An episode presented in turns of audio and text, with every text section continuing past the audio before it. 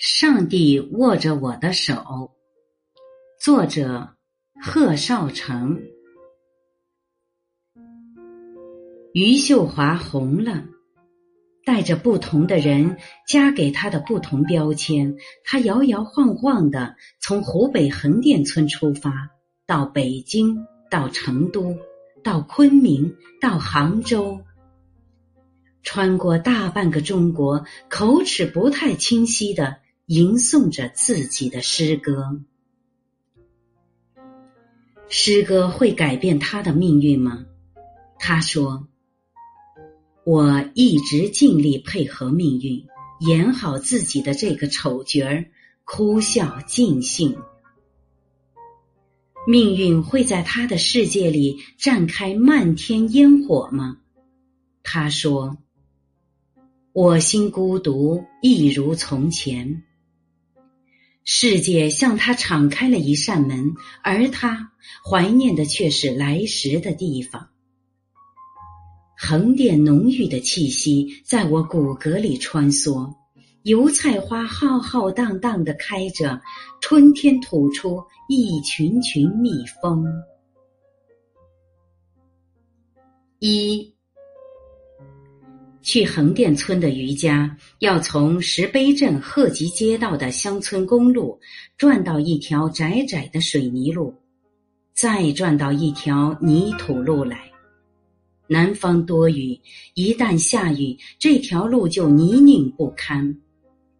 从去年底开始，停在余家门前打谷场上的豪车突然就多了起来。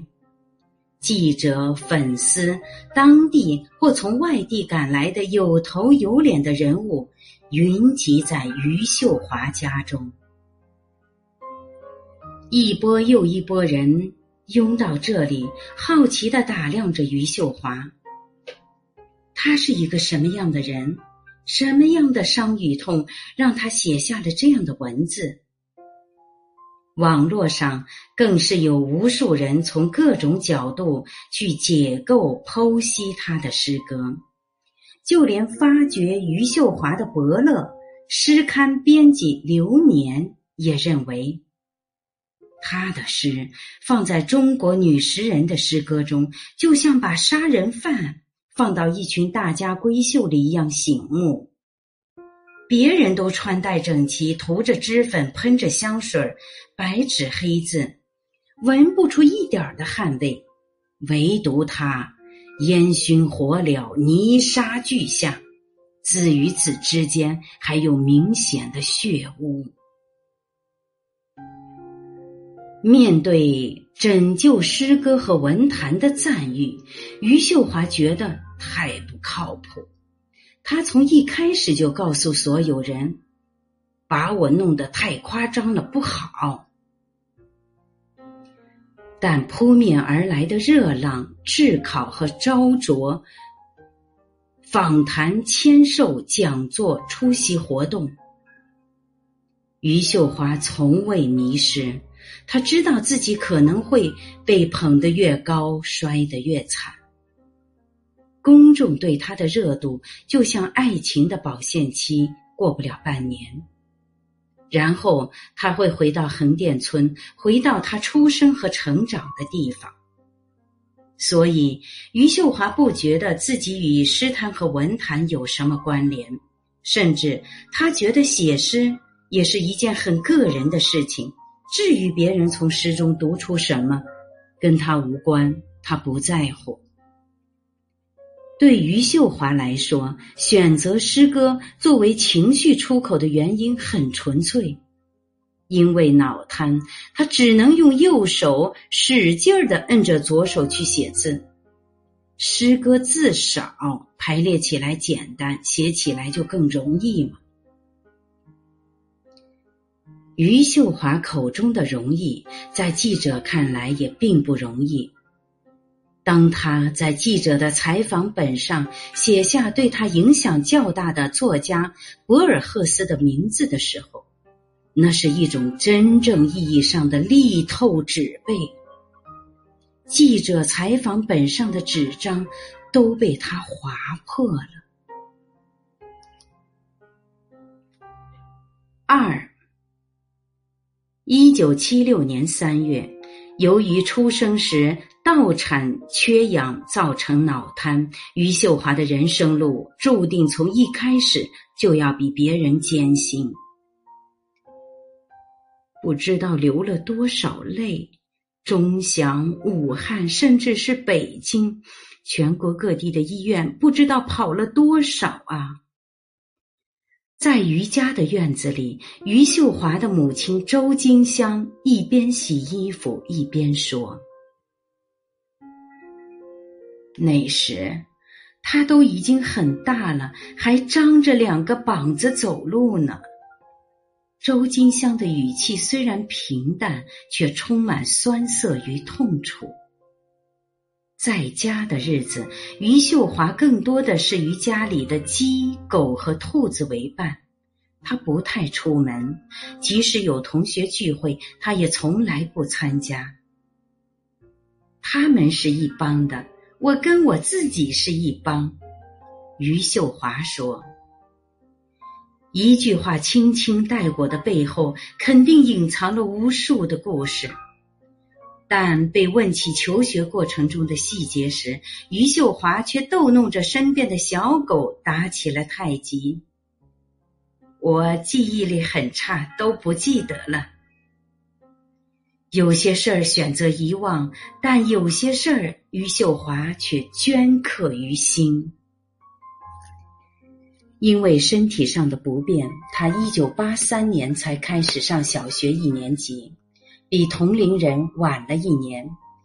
由于字写不好，一九八四年留级。一九九零年到一九九三年上初中，一九九三年到一九九五年上高中，然后辍学。其实从一开始，于秀华就知道，他的身体，他所在的横店村，都是他无法跳出的龙门。但，他不甘心。初中毕业，他并没有考上高中，他自己一个人跑到石牌高中，找到校长要求读书。校长很惊讶的看着这个说话不太清楚、走路摇晃的女生，只对她说了一句话：“把你爸爸喊来。”凭着这股执着和倔强，于秀华上了高中。但两年后，他又自己退学，原因很简单，不想上了。任性而去，恰如任性而来。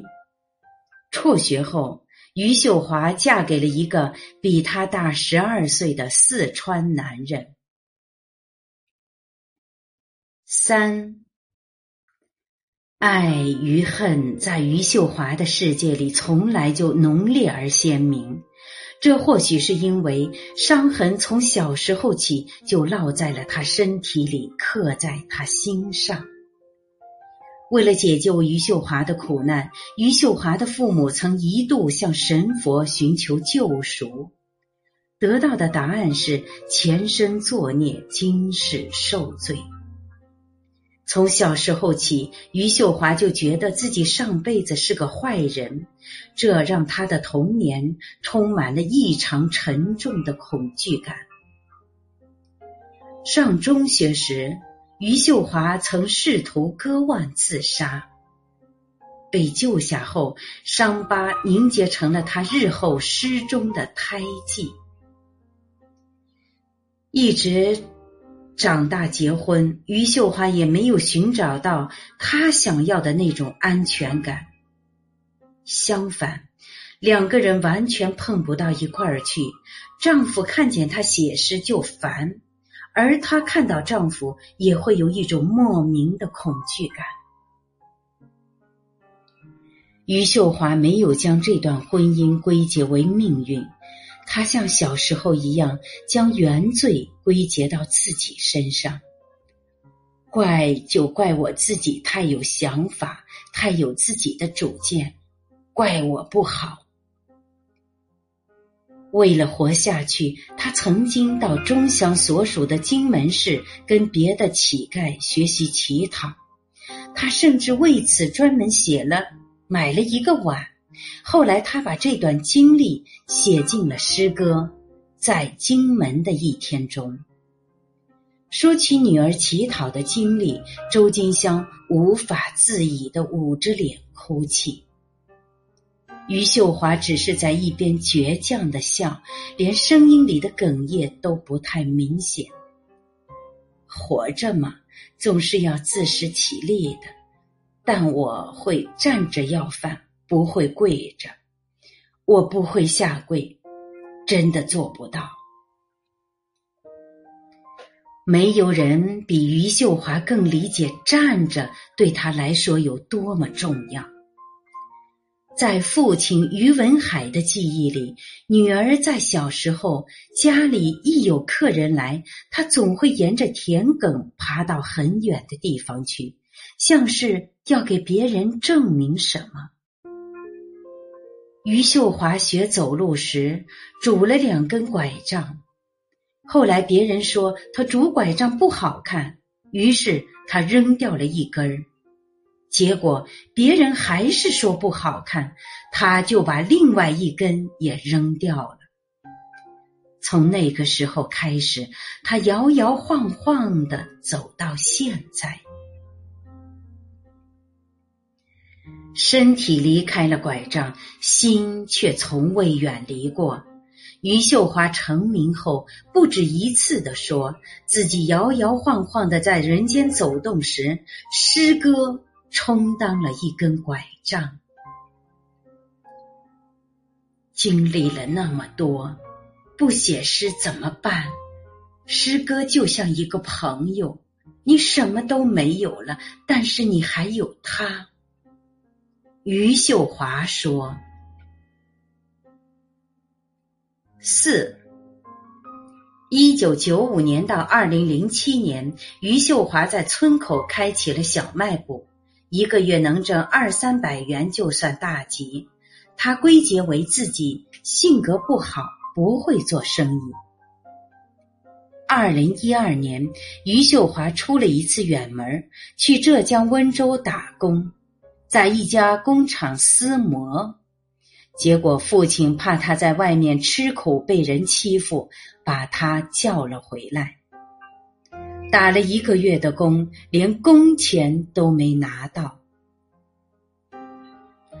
出名后的余秀华，首先为这个家庭带来了经济上的改善。湖南文艺出版社已给他出了两万五千册诗集《摇摇晃晃的人间》。广西师大出版社出版的《月光落在左手上》，销量已超过十万册。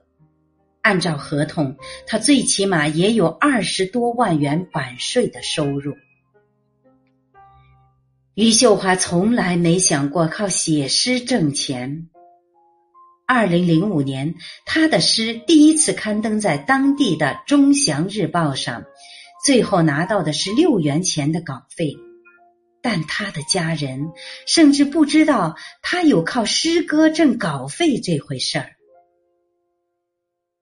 在余秀华出名之前，“版权”这个词对于文海来说非常的遥远，甚至余秀华开小卖部时写诗歌的手稿也被于文海拿去当废纸卖了，这让他后悔不已。余秀华对此倒是看得很开，他用诗一样的语言悼念那些未见天日的诗歌。天才就是要被卖的，不被卖就没有天才。五，对于所有的活动和邀约，余秀华说自己无所谓喜欢或不喜欢，就像前半生他抗争呐喊过，但最终还是选择承受一样。对于现在的变化，余秀华选择和命运。两个相安。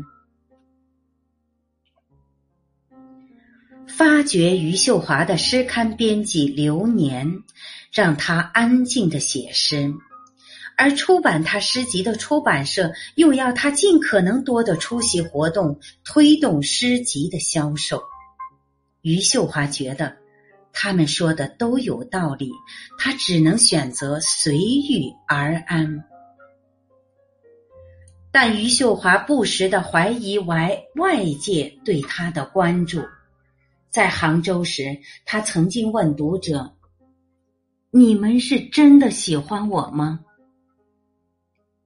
被生活放逐了半年以后，在骨子里，余秀华还是希望别人喜欢他的诗歌，喜欢他这个人。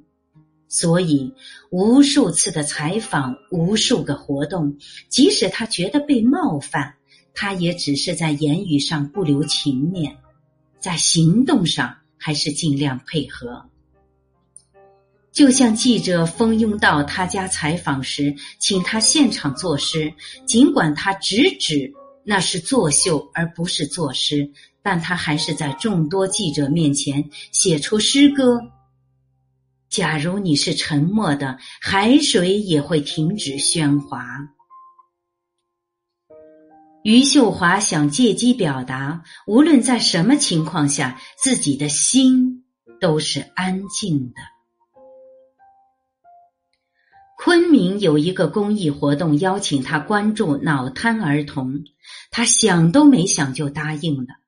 他觉得，就算别人借用他的名气，或是用异样的眼光打量他，只要能帮助到那些和他一样不被命运眷顾的人，就是值得的。六。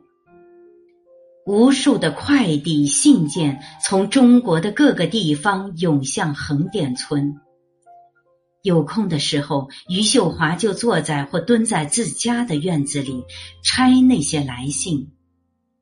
信里有的将他的诗歌谱成了歌曲，余秀华看得哈哈大笑；有的是寄来诗歌请他赏鉴，余秀华嘟囔着说看不懂。还有的给他寄来了诗集和书籍，希望他的诗歌创作能更上层楼。今年大年初一，有一位六十多岁的老人专程从北京赶到余秀华家，不为别的，只为看一眼这位女诗人，这让于文海异常感动。有粉丝来看他时，恭维他是天才诗人。余秀华会反驳：“我是什么天才？有人打了十几年麻将，我不过是写了十几年诗。”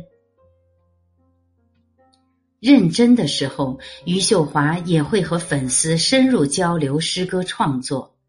有人问他：“每次写诗是不是都需要灵感呢？”他说。越是没有灵感时，越要写，每天笔耕不辍，才能保持诗感。